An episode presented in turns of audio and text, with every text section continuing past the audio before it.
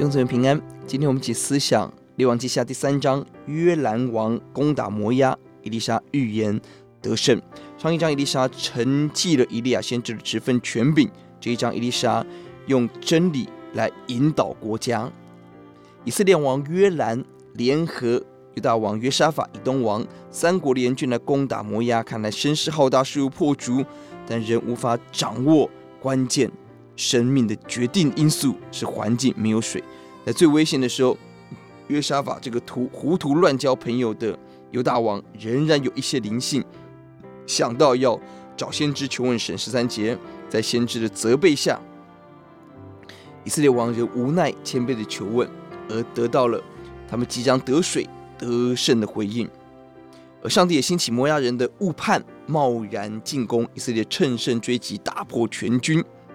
注意，即便是征战得胜，二十七节惹神发怒。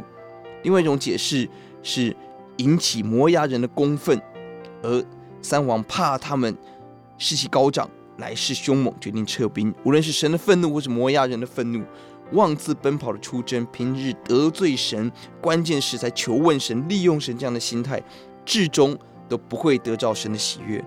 大张旗鼓的出征，落得无功而返。弟兄姊妹。注意，这是不是我们的人生？我们可以让我们的人生风风光光、浩浩荡荡，但到底我们得到了什么？求主使我们敬畏主，不要落到这样的下场。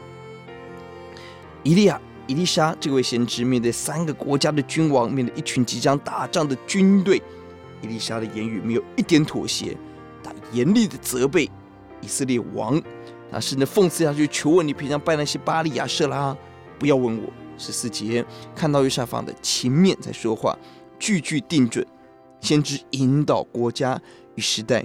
愿今天台湾的圣徒能够扮演这个关键的角色。十六、十七节，他便说：耶和华就说，你们要在这谷中满处挖沟，因为耶和华就是说，你们虽不见风不见雨，这谷必满了水，使你们的牲畜有水喝。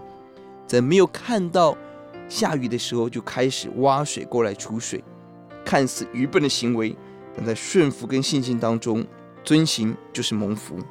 上帝要挪亚盖方舟，要我们挖水沟，要我们做好准备，机会给预备好的人。